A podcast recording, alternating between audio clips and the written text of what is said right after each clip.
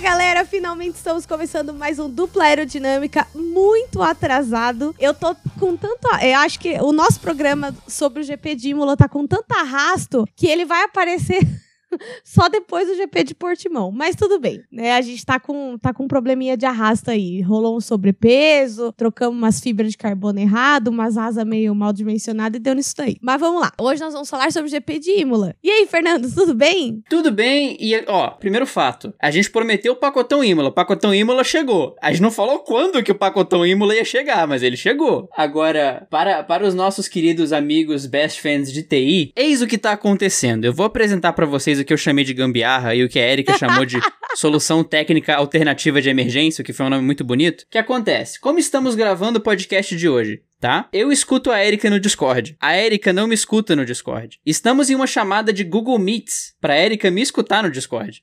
Ou pra Erika me escutar e ela tá mutada no Meets. Então, essencialmente, a gente tá fazendo a, a, a, gravação por, duas, por dois canais de áudio. Eu testei o microfone, ela desinstalou o Discord, a gente testou tudo que era possível e não conseguiu fazer com que ela conseguisse me escutar no Discord. Então, se você, querido ouvido, é técnico do Discord, por favor, estamos precisando da sua ajuda na, no corredor 4, tá bom? Obrigado. E você, Erika, como é que você tá?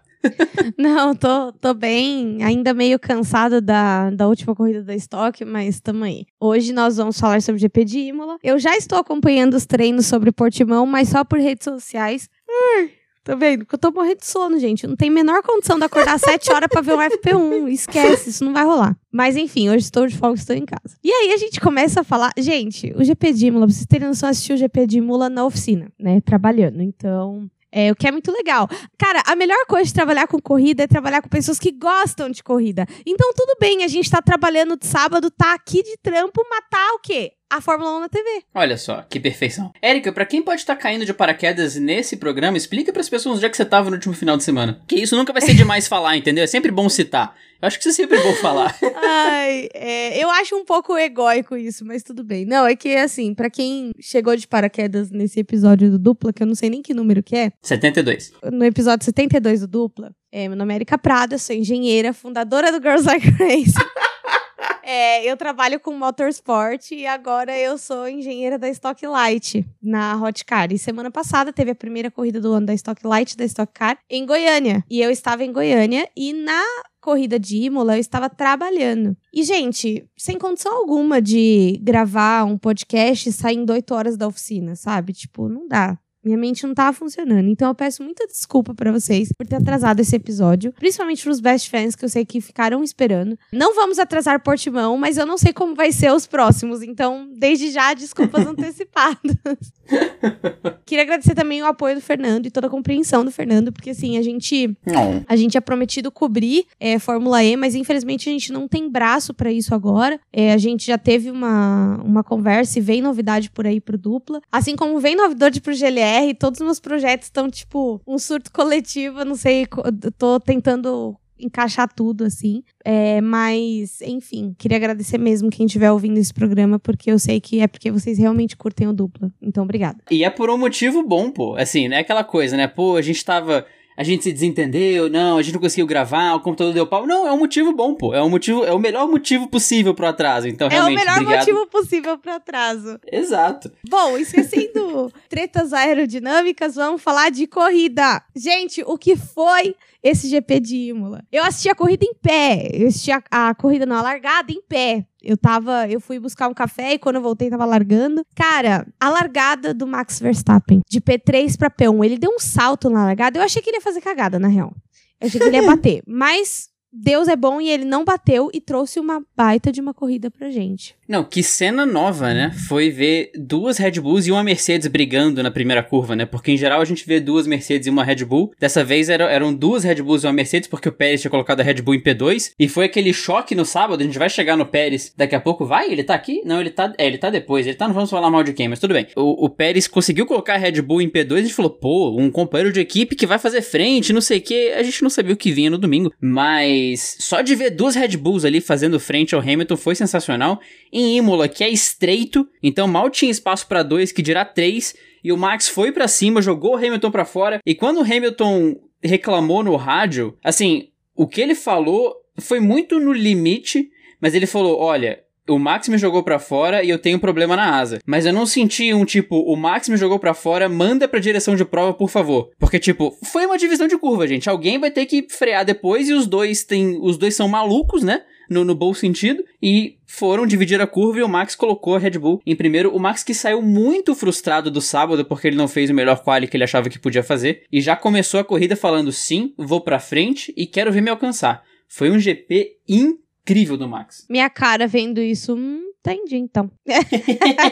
então tá bom. Inclusive, no, nessa corrida, as 15 primeiras voltas foram marcadas por uma discussão dentro da sala sobre, sobre o Verstappen. Porque eu não gosto dele. E aí eu falei, ah, ele podia ter batido, né? Podia. Mas é que assim, gente, eu não gosto do Verstappen porque ele, sei lá, eu tenho um rancinho dele por causa da treta dele com o Ricciardo. Já falei isso N vezes nesse podcast, não aguento mais falar isso. Só que quando você tá lidando com pessoas que assistem. Porque, cara, tipo, ai, é muito que eu vou falar, mas enfim, é assim mesmo. Eu tô tendo que aprender a lidar com isso. Quando você tá lidando com engenheiro, pra, pro engenheiro, velocidade e performance é tudo. E o Verstappen é um cara rápido. Ele é rápido acima da média. Ele é rápido, tão rápido quanto o Hamilton, que também é um cara rápido acima da média. E aí, que acontece? Eu não gosto do Verstappen porque ele tem uma treta com o Ricciardo. E eu gosto do Ricciardo porque eu acho ele um piloto preciso e rápido. Não tão rápido quanto o Verstappen, porque eu tenho noção, né? E, mas, assim, eu acho ele um cara rápido. E aí, cara, isso gerou um, um, um, desentendimento que eu fiquei o dia inteiro bicuda por causa disso. Porque fala, dá um tapa na minha cara, mas não fala mal do Ricciardo, entendeu? Porque ele tá fazendo o melhor que ele pode agora que ele chegou na McLaren, que inclusive, adiantando um pouco a pauta, ele fez um P6 muito sólido em Imola, entendeu? Eu não sei como vai ser Portimão agora, mas, cara, ele já tá, ele tá se adaptando mais rápido à McLaren do que se adaptou à Renault, se a gente for pensar bem. Tudo bem que a, Re a Renault era meio carroça, né? Mas se for pensar em, em matéria de performance, ele não tá tão para trás do, do Lando. Lembrando que o Lando já tá há dois anos na equipe, né? Sim, é, é muita coisa pro Ricardo se adaptar, é, é, normal, como, como o Pérez falou. Foi o Pérez? Acho que foi o Pérez. Não, foi, foi o Pérez. Pérez que falou que ia se dar cinco corridas de adaptação, faz todo sentido, cara. O, o, o, Ricardo não teve uma equipe de motor Mercedes, ele foi para uma equipe nova, o Lando tá acostumado, tá ambientado na McLaren. E o mais importante de tudo, a dinâmica de equipe até agora, e é evidente que foram incríveis duas corridas, mas a dinâmica de equipe até agora tá funcionando. Sim, a equipe falou, Ricardo, deixa o Lando testar o, a performance dele em pista aberta, em pista livre, Falou, beleza, abriu, Lando passou, o Lando realmente estava mais rápido, mas o que importa é que a dinâmica de equipe tá ok, ninguém tá querendo apertar para ninguém. Evidente que isso é muito mais fácil quando você não tá brigando pelo título? Sim, mas eu não acredito, eu não, eu não vejo Norris e Ricardo criando problemas internos. Muito pelo Ricardo ser a pessoa que ele é, que teve problemas com o Verstappen quando o problema de relacionamento foi, eu diria, iniciado principalmente pelo Verstappen, problema de relacionamento dentro da pista, porque fora os dois são amigos. Mas o Norris, cara, como eu disse anteriormente, cara, o Norris ele teve de companheiro de equipe o Sainz e o Ricardo. Ele tá muito bem servido de companheiro de equipe. Ninguém foi filha da mãe com ele, não teve um Alonso, não teve ninguém sendo desleal. Então o cara tá acostumado com esse jogo de equipe bem feito, um jogo de equipe construtivo. Então o saldo pra McLaren foi muito positivo nesse GP, pelo P6 do Ricardo e pela performance incrível do Norris, né? É, mas na real, assim, quando falaram pro Ricardo para ele deixar o Norris passar, eu fiquei meio puta. Eu entendi que é a estratégia, mas assim, o Ricardo tava, tava mais rápido. Então, assim, eu falei, bom,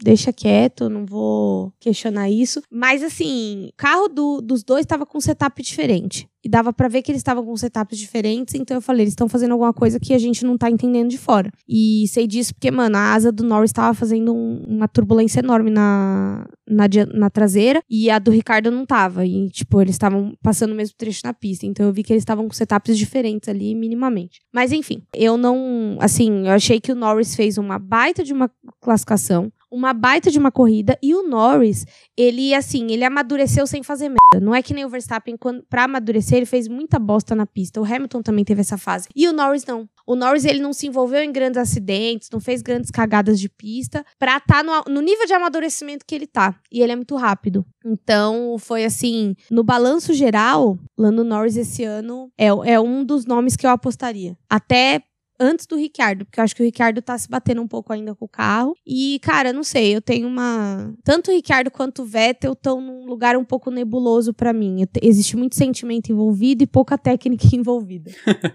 é, é sério, não, tem que ser sincero aqui, sabe? Sim. Tipo, é, eu adoro avacalhar as coisas, mas cara, eu também tenho que ser sincera comigo mesma. Tecnicamente, é, eu esperava um pouco mais do, do Vettel, embora o carro da Aston não tá muito legal. E eu tô vendo isso pela performance do Stroll. Mas é justamente isso. Você comentou na questão do, do Verstappen, como o assunto mudou, nem me alonguei nisso, mas, pô, é, uma, é, é um momento de honestidade principalmente que a gente faz aqui no programa, quantas vezes a gente fala, cara, eu tenho um ranço com o piloto X, mas quando o piloto X vai bem, a gente admite, pô, a gente fala.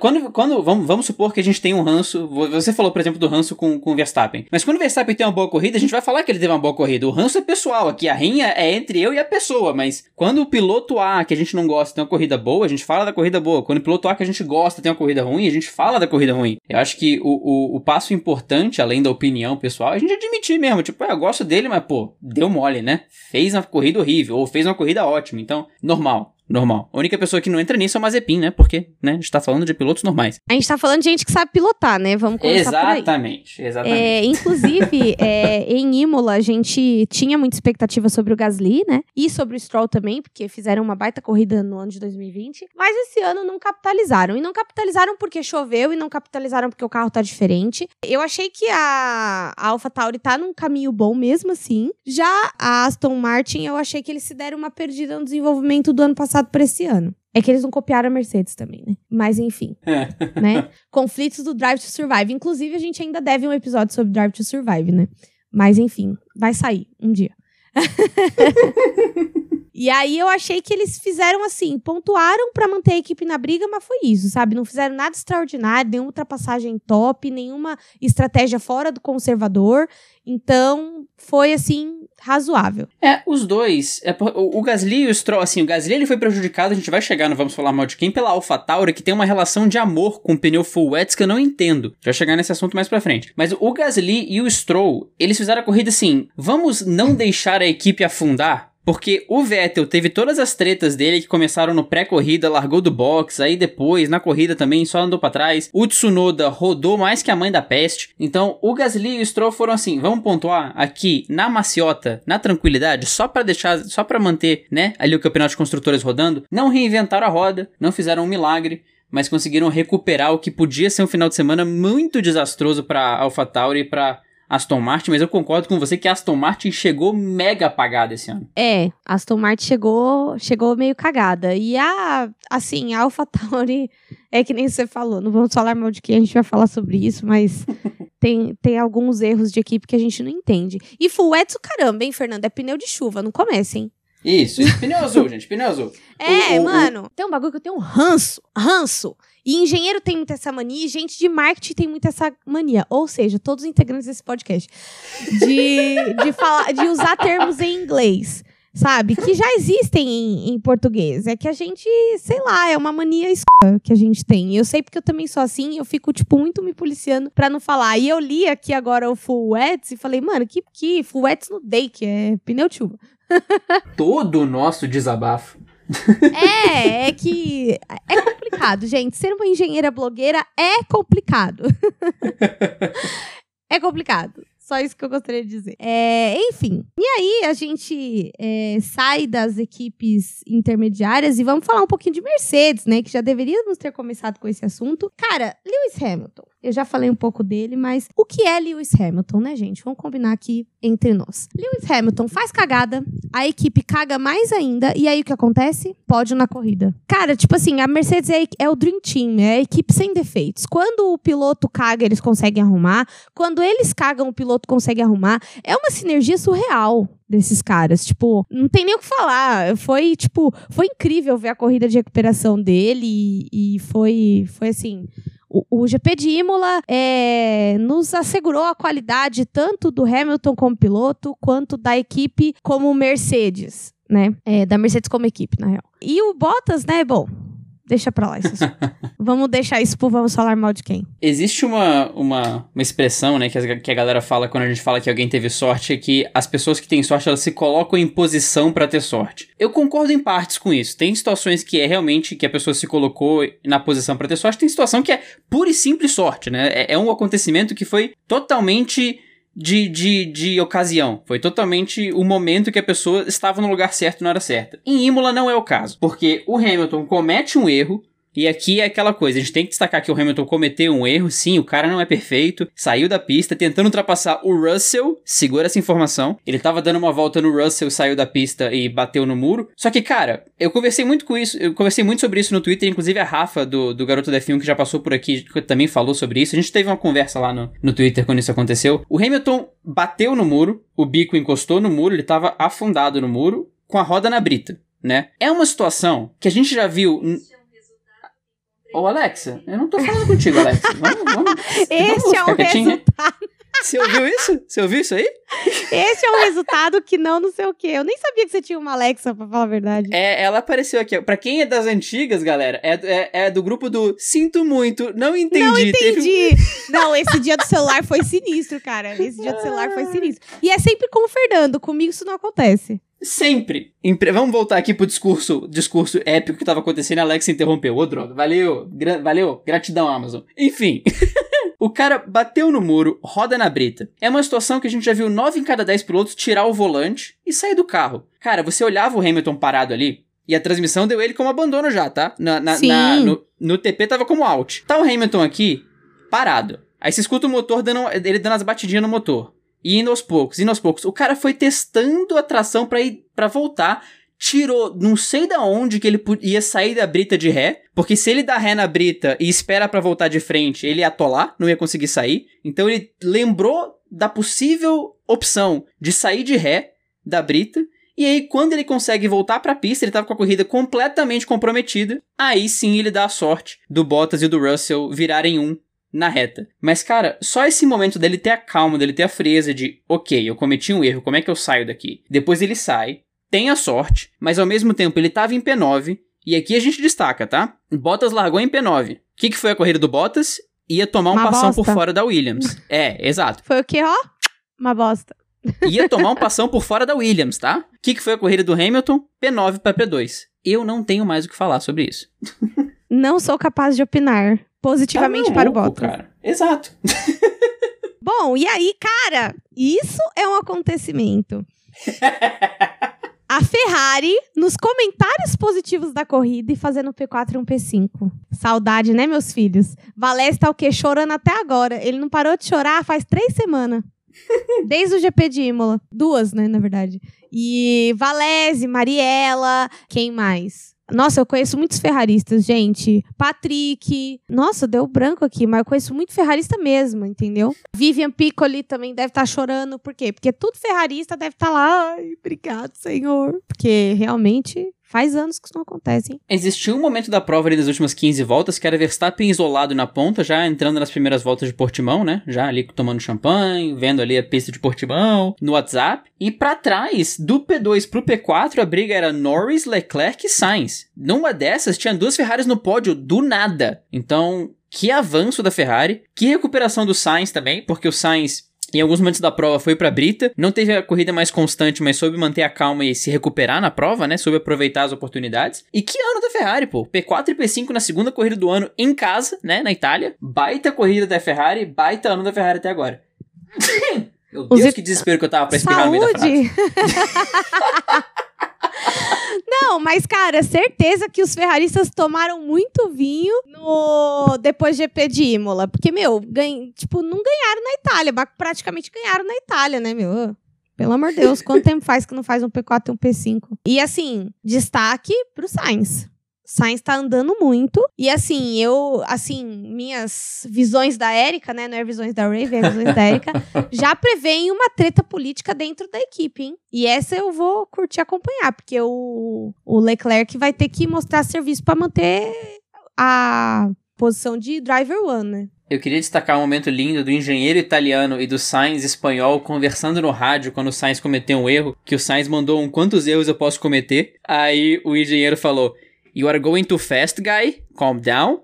Cara, essa frase foi muito. Foi, foi um momento muito bom do tipo, cara, baixa a bola. Segura a emoção aí, jovem. Não, mas sabe, é. tipo, é que assim, Geralmente, a gente deveria incentivar o piloto a ser rápido. Mas, às vezes, ser rápido não quer dizer ser rápido. Dá para entender essa consideração? E você falou de engenheiro, não tá na pauta, mas vamos dar um destaque. Olha, geralmente é a Erika que fala, né? Vamos mudar a posição da pauta, agora fui eu. Que bizarro. É. Que sentimento estranho. Quem é o co-host aqui, Fernando. Que palhaça.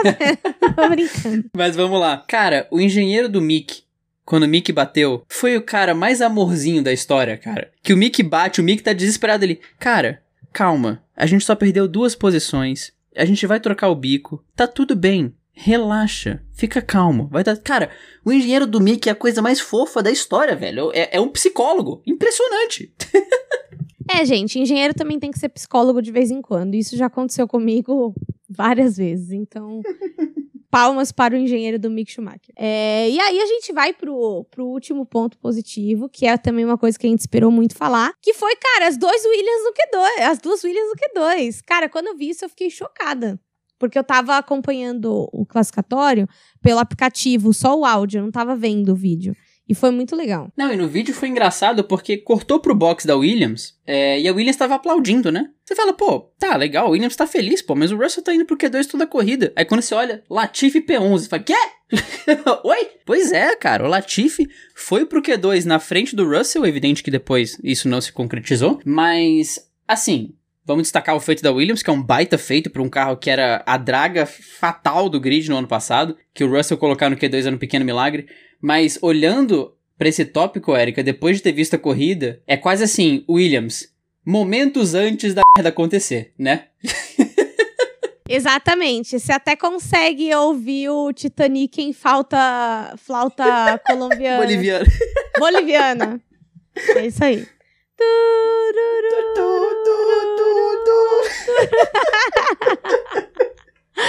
Ai, que desilusão, né? Pois é. E agora a gente chega no momento que todo mundo mais gosta desse podcast, que é o Vamos Falar Mal de Quem.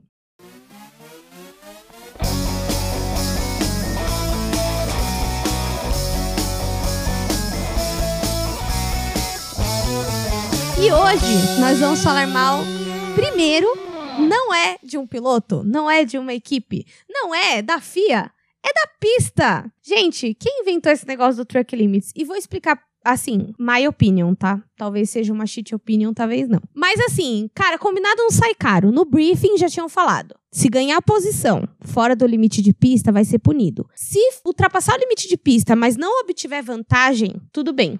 A gente vai deixar passar. E aí, por que, que a gente colocou track limits? Não vamos falar mal de quem? Por causa daquela polêmica com o Verstappen, que o Verstappen tinha uma estratégia favorável e aí deu esse negócio do track limits, e aí ele teve que devolver a posição. E aí chega em Imola de novo. De novo isso, tipo de ai, pode, não pode, devolve, não devolve.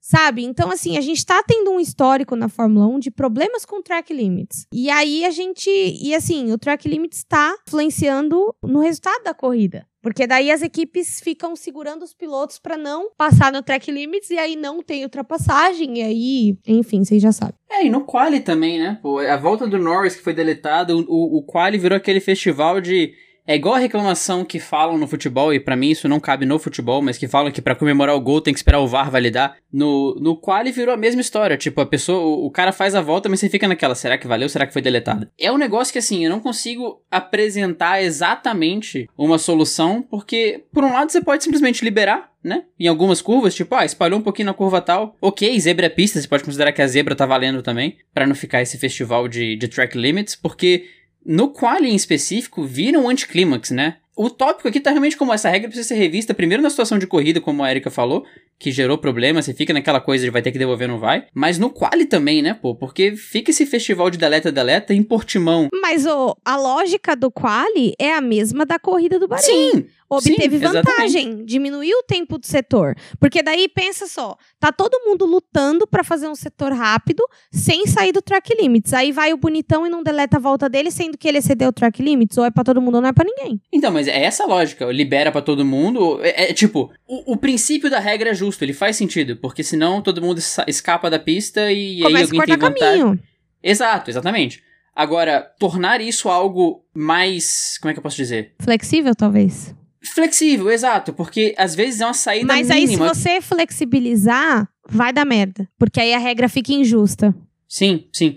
Mas é, é, é esse o ponto, de encontrar o ponto perfeito no meio do caminho. Pode ser que eu, com a visão de torcedor, tenha uma visão e você, do ponto de engenheiro tenha outra. Mas talvez abrir a exceção em algumas curvas, pro quali, por exemplo, seja algo interessante. Mas se Aí- você abrir uma exceção, todo mundo vai querer andar na exceção. Sim, sim, isso é Porque fato. todo mundo vai querer fazer o traçado mais rápido. E aí não vai ter track limits mais. Uhum. É, essa coisa de traçado é muito complicada. Eu falo isso porque eu tinha também essa visão de que, ai, que chatice, deletar a volta, mas estando do outro lado, você vê que não, não é bem assim. Tipo, é injusto mesmo com quem tá.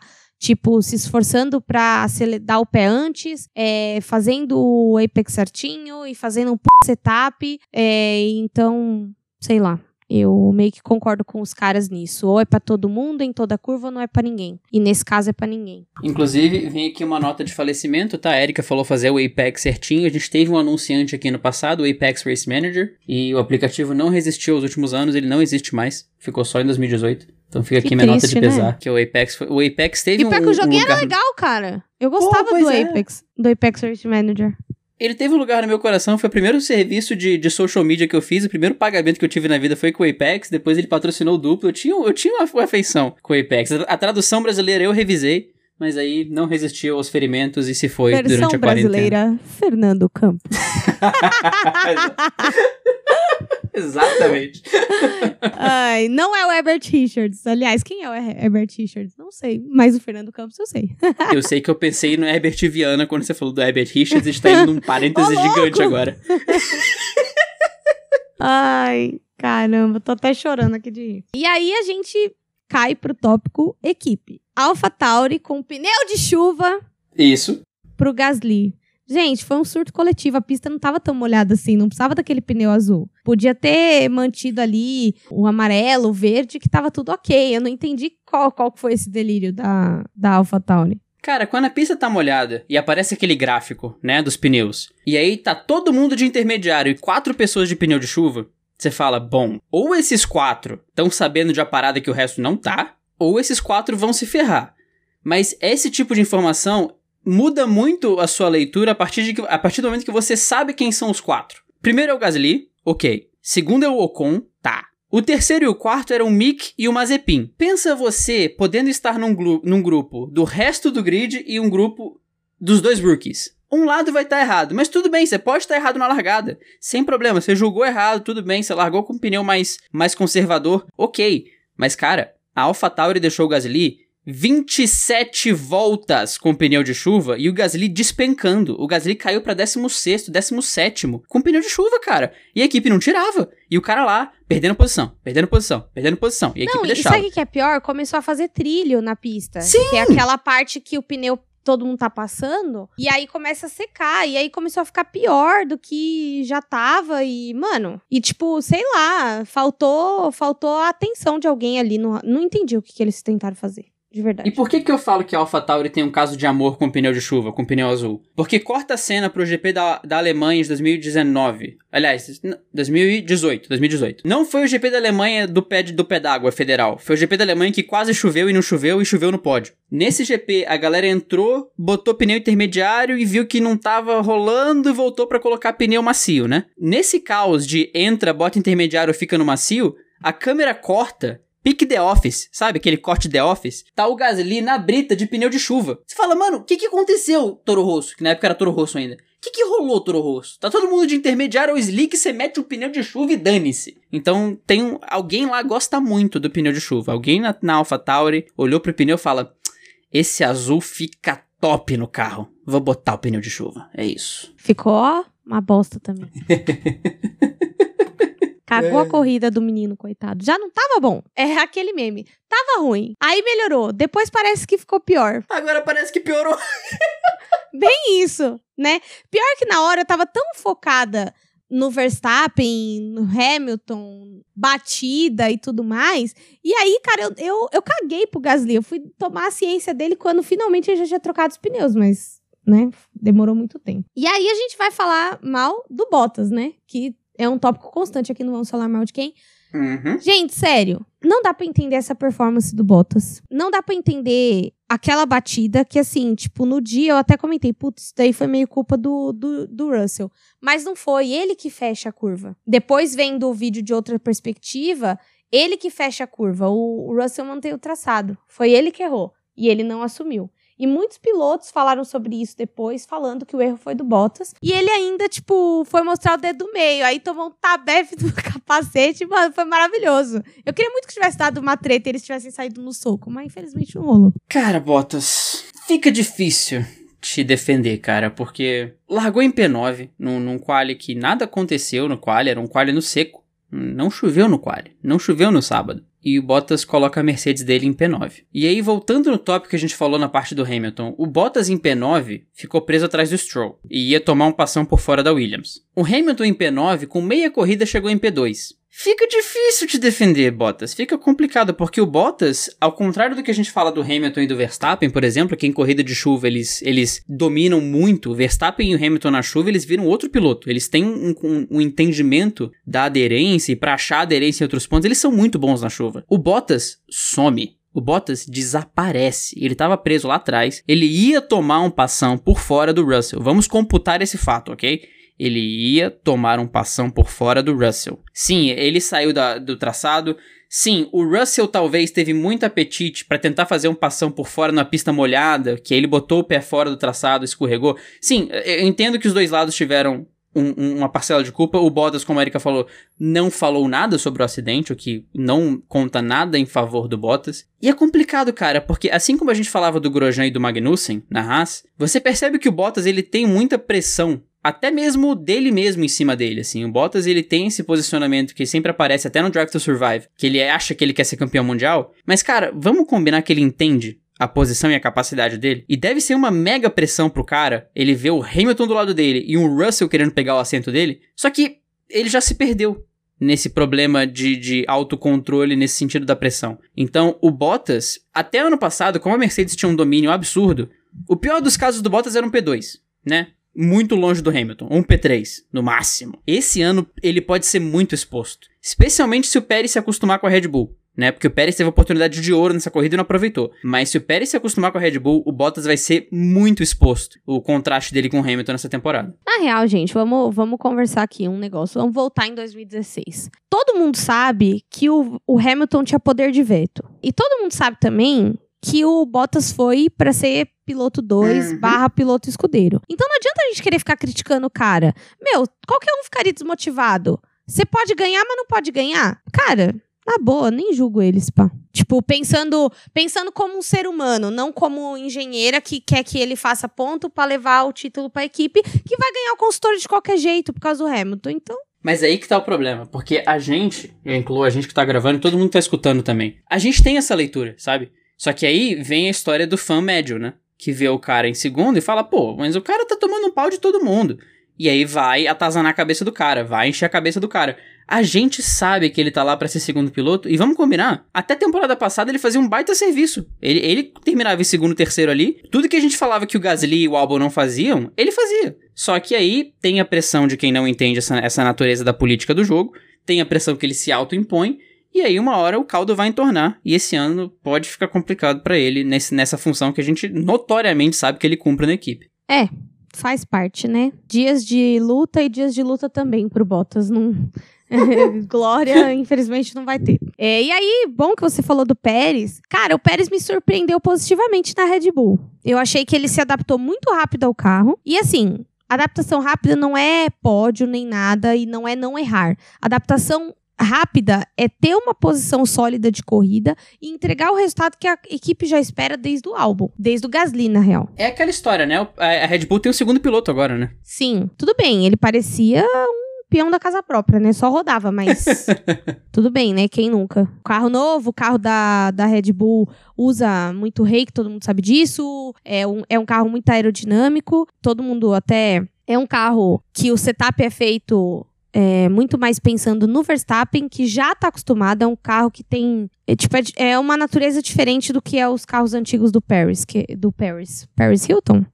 É, do Paris. Eu falei, Jesus amado. Acontece. Então, relaxa. quando a natureza do carro é muito diferente, você espera que o piloto erre e faça bastante cagada, principalmente numa entrada na, na equipe com menos teste pré-temporada, menos oportunidades de treino e enfim. Então acho que o Pérez, do que eu esperava, ele superou em bastante as expectativas que já eram baixas. O rádio do Pérez depois do quali ele xinga, né? Quando o cara fala P2 por dois milésimos, ele fala, ele fica pé da vida porque ele podia ter tido apoio. E o rádio pós-corrida, depois que ele foi peão da casa própria, como a Erika falou, foi um I drove like an idiot today. Eu fui um idiota completo, porque realmente rodou, ultrapassou pelo safety car, é, ultrapassou quando não podia ultrapassar, tomou punição. Aquela cena dele segurando o volante pra cima pra trocar o volante foi, foi muito engraçado. Depois rodou de novo.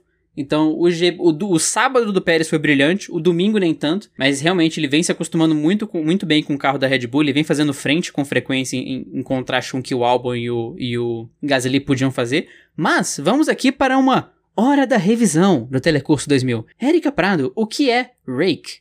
Explica pra galera, per favore. Meu, cada um fala de um jeito, né? Eu falo reiki porque, tipo, é R-A-K-E, né? Então, deve ser reiki. Mas o ângulo de reiki é a, é a diferença de, de altura entre a traseira e a dianteira do solo. Então, tipo, é um ângulo que a gente tem do. Acho que é um triângulo retângulo. Pensa no carro. Pensa no meio do carro. Você levanta a traseira e, e aquilo faz um ângulo que, tipo, poderia ser 45 graus, mas obviamente não será. Nunca será. Uhum. É, essa, é esse ângulo que a, a traseira faz com a dianteira. Então o carro fica. Ele aponta mais. Ele dá mais aproximação de curva. Acredito que seja isso. Espero que. Eu vou fazer, eu vou fazer uma pergunta de, de leigo aqui que pode te ajudar. A, a parte dianteira e a traseira não estão niveladas nesse não, sentido. Ele tem nunca. um leve ângulo da, de trás para frente. Esse Exatamente. ângulo que faz isso é o, o...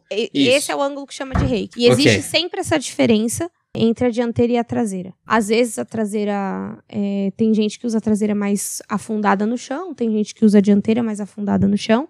Depende. Mas o reiki é isso. Pensa no seu carro com muita gente sentada atrás. Ele não vai estar, tá, estar tá certinho. Ele vai estar tá com, com, a traseira no chão. Aí tem um, um ângulozinho assim é, atrás. É basicamente isso. Nossa, qual a essa explicação, mas enfim. Eu espero que vocês tenham entendido. Quem não entendeu, me manda uma mensagem aí no Twitter ou no Instagram que eu mando o desenho e vocês vão entender. Porque, tipo, meu, tem coisa de engenharia que é desesperador o quanto é necessário um desenho para explicar. Mas, enfim. meu, tipo, reiki é o, tipo, um, um dos pontos fortes do Adrian Newey. Na verdade, o Adrian Newey, na Red Bull, é... O Adrian Newey sempre foi o melhor engenheiro aerodinâmico da Fórmula 1. E quando ele entrou na Red Bull, que já tem esse DNA mais aerodinâmico do que de motor, meu, o cara arrebentou. Assim, é, é, é, um cara incrível. Inclusive, se alguém tiver a oportunidade de ler o livro dele, o How to Build a Car, é, é muito bom. Sabe quem gostava de reiki também? Quem? O Reiki Kovalainen. Aê! Ah, meu tá. Deus. E sabe que é pior? Podia ser, também ser um programa de jovem místico, né? Porque reiki também é um nome de uma terapia. Sim. É sério. Alô, Michele Bragantini e turminha Good Vibes, que são reikianos, vamos dizer assim. E o reiki místico é com H, não é? Ah, não. É com R. Só que se é escreve R-E-I-K-I. Ah, entendi. E o reiki de ângulo é R-A-K-I. Entendi. E agora vamos para o pacotão Haas, que te, deve ter tudo menos reiki decente naquele carro, né? Porque, Deus o livre, o carro já. O carro é uma carroça, o, o Mazepin é ruim, só sabe rodar, fez cagada no classificatório, deu o classificatório de Giovinazzi, e aí, no domingo, o Mick Schumacher ficou com inveja e quis rodar também. Cara, é a Haas com os dois pilotos novatos, né? Não tem muito pra onde fugir. O Mazepin, o Mazepin ele, em duas corridas seguidas, ele quebrou o código do quali que você não ultrapassa gente no último setor para abrir volta rápida. Eles não se ultrapassam, eles seguem uma fila indiana de acordo de cavalheiros para ninguém se ultrapassar.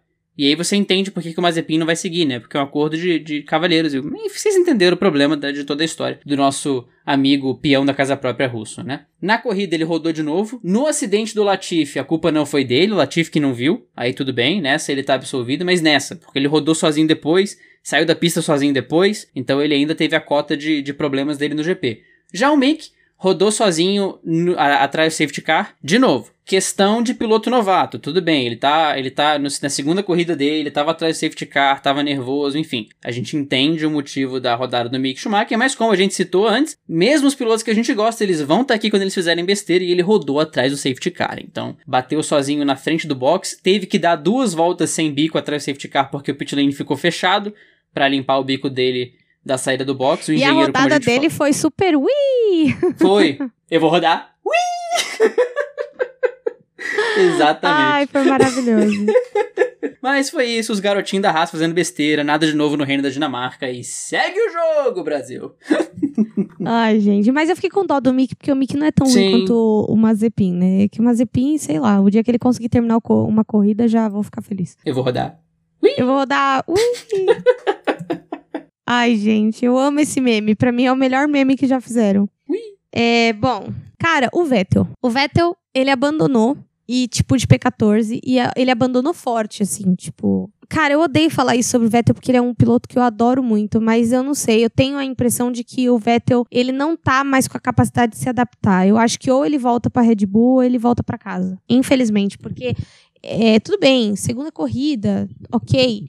Mas não tá legal ele com a. Tudo bem, o carro da Aston Martin também não tá essa Mercedes toda.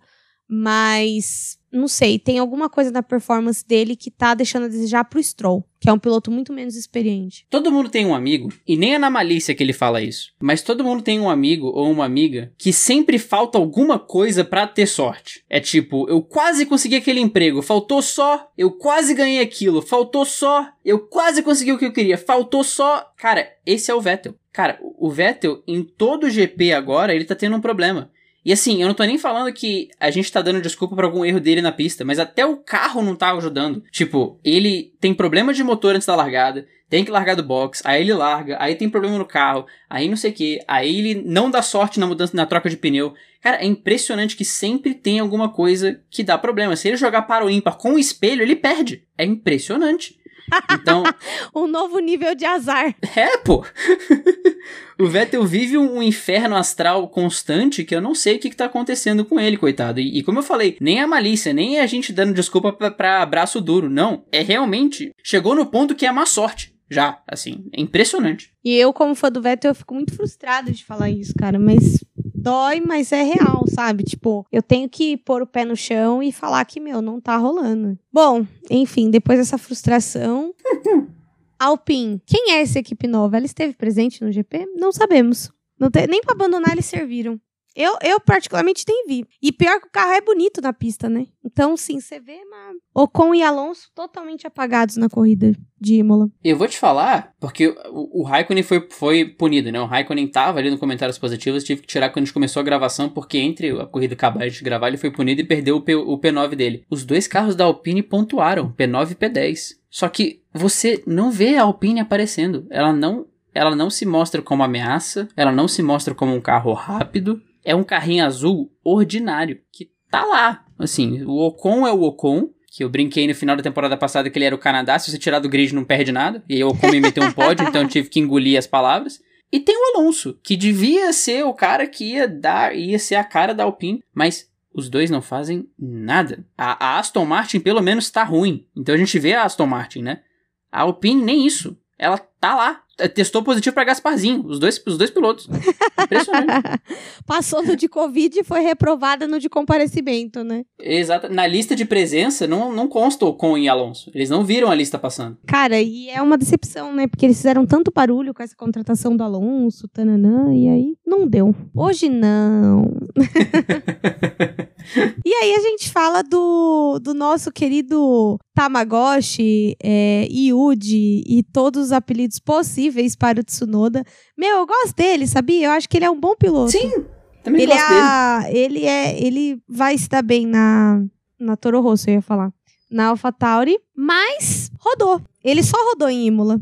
Ele não, não pegou a manha da pista e ficou só rodando. Rodou no quali, rodou na corrida. E, cara, isso pode ser muito que ele não tá se adaptando ao carro ou ele não tá sabendo dar feedback, sabia? Pois é, ele foi bem no Bahrein, mas era na pista que ele conhecia, né? Ele tinha corrido pela, pela Fórmula 2 no Bahrein várias Você vezes, inclusive. tem um ponto. Fórmula 2 do carro.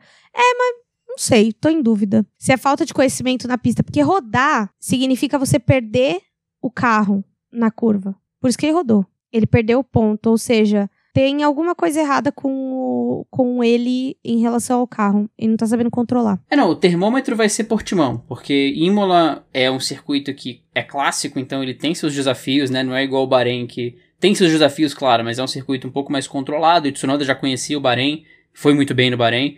E Imola ele apanhou no quali, rodou quando ele foi fazer a volta rápida, ele rodou no Q1 já, forçou uma bandeira vermelha. Na corrida ele rodou, na relargada depois da, da bandeira vermelha. De novo, mesma coisa que a gente falou pro Mick. Questão de adaptação, piloto novo, tudo mais. Ele é rápido, ele mostrou que é rápido no Bahrein. Agora é esperar para ver qual vai ser o tirateima. Foi muito bem no Bahrein, foi muito mal em Imola.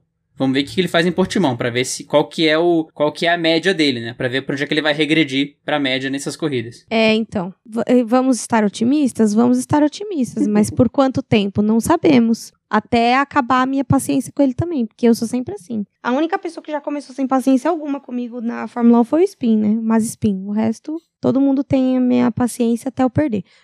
Eu vou matar? Ui! Eu vou matar. Ui!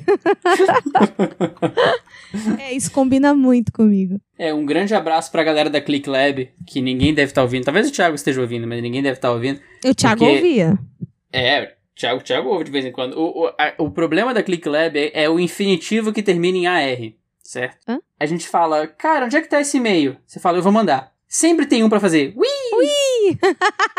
Onde é que eu vou. Cara, eu tô com muita raiva dele, eu vou matar alguém na outra sala. Ui! E assim criou-se um problema. Qualquer frase que termina com AR, alguém na sala vai fazer ui. E essa é a minha vida nos últimos três meses. Sabe o que é pior? Quando você falou infinitivo em AR. Aí, o, que é, o que é um infinitivo?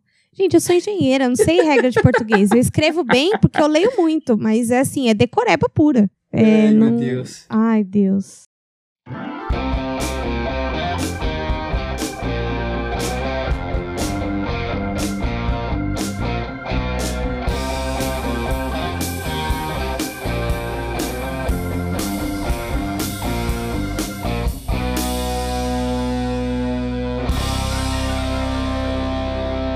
Arroba Deus de novo. Mas enfim, agora vamos para as aerotretas da semana, que inclusive a gente está gravando isso antes do podcast do GP de Portimão, e isso daqui era uma aerotreta para estar tá no GP de Portimão. Enfim, vocês que lutem. Eu não vou repetir no GP de Portimão. Bom, Canadá foi cancelado, ou seja, mudou nada, né? Porque o whatever dessa corrida, e colocaram Turquia no lugar, ou seja, para a alegria geral da nação. Sim, Canadá cancelado pelo segundo ano seguido. Uma pena pro Latifi, que pelo visto nunca vai correr em casa, né? Tá sofrendo com esse, com esse GP do Canadá cancelado com frequência. Sem tirei falta do Canadá, isso com certeza, mas a Turquia entrando é sempre bom ter a Turquia no calendário, assim como Portimão e Imola. Foram bons testes que a Fórmula 1 fez no ano passado e que permaneceram para esse ano. E vamos ver que, que a Turquia oferece esse ano, até para pensar no calendário, do ano seguinte, porque a Fórmula 1 pensa em manter Portimão, e para a Turquia ter uma corrida boa e a Fórmula 1 pensar em manter a Turquia também é dois tempos. Quando o Canadá anunciou o cancelamento, foi considerado Turquia, depois Hockenheim e Nürburgring apareceram como opções, só que acabou que a Turquia levou e vai ocupar aí o espaço da sétima etapa no calendário.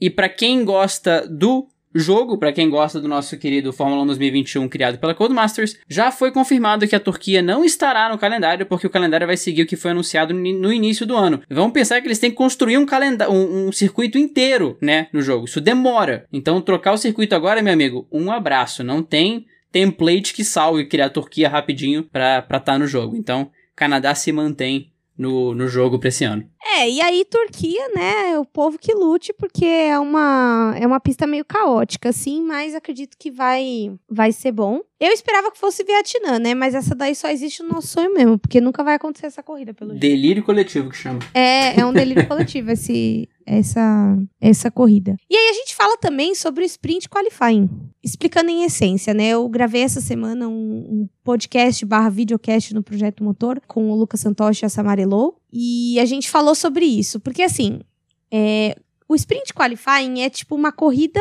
de 100 km que vai acontecer no sábado. Só que o, qualify, como a gente conhece, não é que ele vai deixar de existir, ele vai existir na sexta-feira. E aí, substituíram dois treinos, né, por esse qualify adiantado e o sprint qualify. E aí, em troca, as equipes vão ter um treino de uma hora no, na sexta e uma no sábado. E esse sprint qualifying dá ponto para os três primeiros colocados né? E aí tem uma regra de pneus para eles também, que só pode usar pneu macio no sprint qualifying e não tem parada, né? Tipo, não tem parada obrigatória, você pode parar, mas só se você quiser. E cara, eu não sei se essa ideia foi boa, hein? Na minha opinião, eu acho que, assim, eles tentaram deixar a sexta-feira mais relevante e conseguiram. Porém, esse negócio do sábado vai mudar toda a mecânica das equipes e das corridas. E, cara, como toda mudança, vai trazer muita punição e muita cagada, pelo menos no começo. Cara, o meu maior problema com isso é que, assim, a Fórmula 1, ela quer fazer... Ela queria meter uma corrida no sábado, né? Ela queria ter uma corrida sprint. E aí, tinha vários poréns e tal. E aí, meteram esse migué né? Chamaram o funcionário novo da Fórmula 1, nosso querido Miguel. Chamaram o Miguel, meteram um migué de chamar de sprint qualifying, o que em essência é uma corrida sprint. E aí meter esse esse esse nó todo que o quali antigo vai ser um quali pro quali.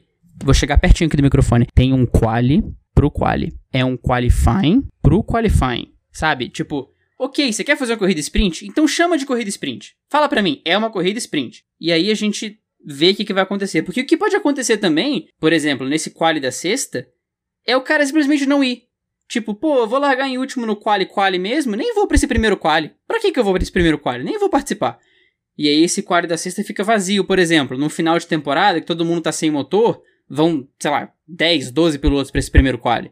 Pode acontecer, né? Assim como tudo na vida é questão de teste. Então, quando for testado, coração aberto para ver o que, que vai rolar. Mas eu acho que ficou um nó muito complexo para você entender exatamente o que a Fórmula 1 queria fazer. É aquela coisa, cara, vale o teste? Ok. Mas, pô, tinha tanta coisa para corrigir antes disso, sendo que o sistema de três treinos livres, quali e corrida funcionava, do que você fazer treino livre, quali pro quali. Treino livre, quali pra corrida. Corrida, sabe? É um, é um nó muito complexo pra, pra gente ver como é que funciona, mas se, se tem alguma coisa que serve de alento, é que a Fórmula 1 aprendeu a fazer teste, né? Porque não sei se. Não sei não, você vai lembrar que no passado distante eles quiseram fazer aquele quali com, com knockout, lembra?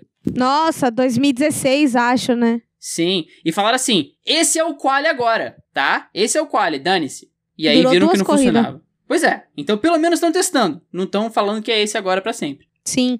É, mas aqui não é nenhum um quali pro quali. Para mim, o pior problema é o seguinte: essa essa corrida de, de sábado. Porque cara, as equipes não vão dar o máximo, porque elas não vão querer matar pneu macio, não vão querer matar setup de carro por causa de três pontos. Esquece. Não, e, e outra, e a Fórmula 1 quer ser ecológica, poupar pneu, poupar motor, vai meter outra corrida? Mas eu sei por causa. Por que isso?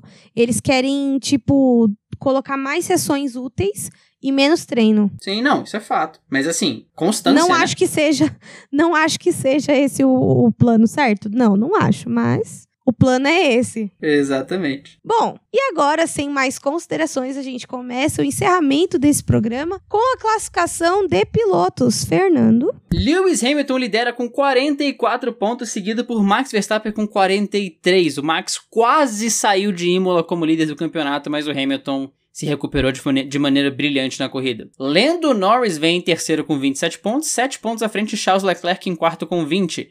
Valtteri Bottas tem 16, Carlos Sainz tem 14, os mesmos 14 pontos de Daniel Ricciardo em sétimo com 14. Sérgio Pérez em oitavo com 10, Pierre Gasly tem 6, Lance Stroll tem 5, Yuki Tsubasa em décimo primeiro com 2, os mesmos dois pontos de Esteban Ocon.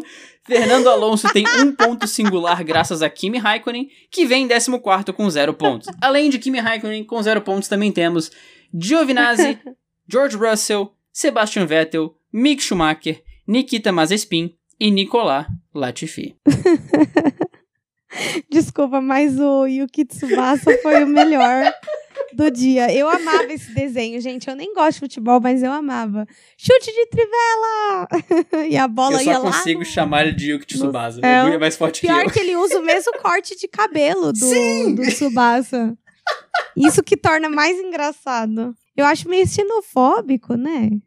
Eu não vou problematizar hoje. Mercedes em primeiro com 60 pontos, seguida por 8 pontos a menos, Red Bull com 53. Será esse o ano de glória da Red Bull? Senhora, sua filha está pronta para gastar dinheiro com blusinha. Me ajuda aí. McLaren em terceiro com 41. Ferrari em quarto com 34. AlphaTauri em quinto com 8. Aston Martin em sexto com 5. Alpine em sétimo com 3. É, Alfa Romeo com 0, Williams com 0 e Haas com 0. Ou seja, temos três equipes com zero pontos. E a gente tem aí, eu acho que a gente temos um jogo entre Red Bull e McLaren. Te... Nossa, falhou bonito agora, vai. Temos um Jaga! Ai, saudade NFL, quando eu tinha ânimo pra assistir que o Brady era do meu time. Enfim, sessão desabafo. Uhum. E agora vamos para os nossos queridos best fans. Que saudade eu tava de vocês. Inclusive, queria usar esse espaço para falar dos best fans para agradecer muito por todo o apoio emocional, estrutura que essa galera me dá. A galera passa muito pano para uma produtora de conteúdo totalmente desorganizada que sou eu, cara. Tipo, eles falam que não vão abandonar o dupla, eles me mandam mensagem de apoio para as minhas corridas, é, me mandam áudio, me acolhem quando eu tô reclamando no Twitter. Cara, vocês são incríveis, eu amo vocês, sério. Muito obrigada. É, Fernando, quem são os best fans do Twitter? Ô, ô, ô, Eric, eu queria deixar uma nota Senhora? aqui para você e pros best fans que a gente tem. Uhum. É, dá um lembrete pro nosso estagiário, o, o Fernando Fampos, pra ele, pra ele pegar os best fans quando eles estiverem acontecendo, porque ele teve que voltar cinco semanas nos históricos para pegar o best fans por, ah, por preguiça dele mesmo. eu já cometi esse erro. Eu já Nossa cometi esse erro. Nossa senhora, é triste, é difícil, é preguiça da pessoa mesmo, assim. Eu, eu amo cada um de vocês. Exato. Triste, difícil essa vida. Vamos lá. No Twitter nós tivemos Fabrício Dutra, Gabriela Dias, a Camila Island Lights, Anderson Barreto, Max Souza, Michele Bragantini, Davi Palmieri, que era o Davi Magrão no passado, Letícia Aikoff, nome de famosa, Italo Bops, Rafael Fernandes, Júlia Vietes, que tá sempre por aqui, fazia as menções a citações no passado. Eu lembro do tempo que o Júlio Gates fazia as menções. do dupla. Exato, essa Saudades. era a palavra. Pérolas, isso, isso, isso, isso. Mais uma moto. Passou a moto. Grazi, Felipe Bonfim, Camila Bairros, McLaren Depre, que é sempre o impostor, Mariela Brogio e Danilo Augusto. E no Instagram, quem tá por aí? No Instagram temos João Vitor Ferreira, Arthur Apóstolo, que é o meu amigo do rolê errado. Todo rolê errado tem o Arthur envolvido. O John Braga, a Natália Rodrigues, a Mariela Brogio, que inclusive é, é muito minha amiga. Vou encontrar com ela esse fim de semana. Max Souza, Vitor Hakimi, nosso querido é, amigo de conteúdos aleatórios na internet. O Gabriel Figueiredo, a Thalita Lima, a Letícia Aikoff, o Jonatas Mello, meu querido irmão que é, não veio da mesma mãe, nem da mesma casa e nem da mesma cidade, inclusive. É, e a Lai Souza e a Mara Soares. Muito obrigada a todos que ouviram esse podcast, que estiveram com a gente. Para nos encontrar nas redes sociais, arroba Aerodinâmica, no Twitter, no Instagram e no Facebook, Dupla Aerodinâmica, embora a gente tenha um engajamento bem baixo no Facebook. Para me encontrar nas minhas redes sociais, arroba no Instagram e arroba no Twitter. Eu juro que eu tô tentando responder todo mundo. Eu respondo, geralmente. Talvez depois de 12 horas, talvez depois de 12 dias, mas acontece. E é isso aí, pessoal. Eu fico por aqui. Muito obrigada por ter ouvido esse podcast com a gente. Espero vocês no podcast do GP de Portimão, né? Que vai sair antes, depois, não sabemos. Mas é isso. Um forte abraço e até a próxima. Se você, querido ouvido, quiser me seguir nas redes sociais, arroba Campos no Twitter e no Facebook, também nas redes sociais do Dupla com a Erika. Vocês perceberam que eu invertia a, a ordem da saída, agora eu tô todo bagunçado aqui, todo tadinho, sem saber o que falar. Se você nos escuta pelo Apple Podcast, não deixe de deixar as cinco estrelinhas, porque elas são muito importantes para nós e se você quiser aparecer no Best Friends com áudio, tem um link na descrição de cada episódio para você poder fazer isso. Eu vejo vocês amanhã, depois de amanhã, dependendo da hora que vocês vão escutar o podcast do, do, de Portimão. Eu tô contando que esse episódio sai no sábado. Eu tô confiando na mão do editor, né, do Fernando Fampos aí pra editar esse, podcast rápido, vamos ver se sai. Eu vejo vocês muito em breve, inclusive a Erika nem apaga a luz do, do, do estúdio virtual que a gente tem aqui, que a gente vai ter que voltar para cá daqui a pouco pra gravar de novo aqui o Portimão, viu? É vai, isso aí. Vai, tem que voltar rapidinho. Um abração para todo mundo. Não lambe o corrimão, não espirra na cara do amiguinho. Um abraço, um beijo. Usem um máscara. Usem máscara do jeito certo, cobre não... o nariz. e não é no queixo, tá? Por favor. Exato, não é cachecol, não é protetor de queixo. Você precisa colocar o nariz para dentro, tá? Porque senão fica bem feio. Tá todo mundo te julgando, tá? Tá todo mundo te julgando quando você fica com o nariz, com o nariz pra fora da ah, máscara, e tá? incentivem os seus parentes a tomarem vacina, por favor. Sim, por favor. Aqui em Brasília a gente tá vacinando pessoas de 60 anos ou mais, o que já é sensacional. Já vacinamos o pessoal de saúde, já vacinamos uma galera. Acho que em São Paulo aí tá andando rápido também, né? É, a gente tá na faixa etária de 64, se eu não me engano, e, Massa. é, e tá a vacinação tá avançada dos profissionais de saúde e em breve deve começar do pessoal de grupo de risco e etc. Show, show. Sensacional. Então, galera, vacinem, por favor, incentive as pessoas a vacinarem, que logo, logo a gente volta. Logo, logo, não vamos enganar as pessoas, né? Mas em breve a gente volta à vida normal. Não lambe o corrimão, não espirra na cara do amiguinho, bota a máscara, fica em casa, um abração e até a próxima. Até daqui a pouco, né? Que daqui a pouco a gente tá de volta.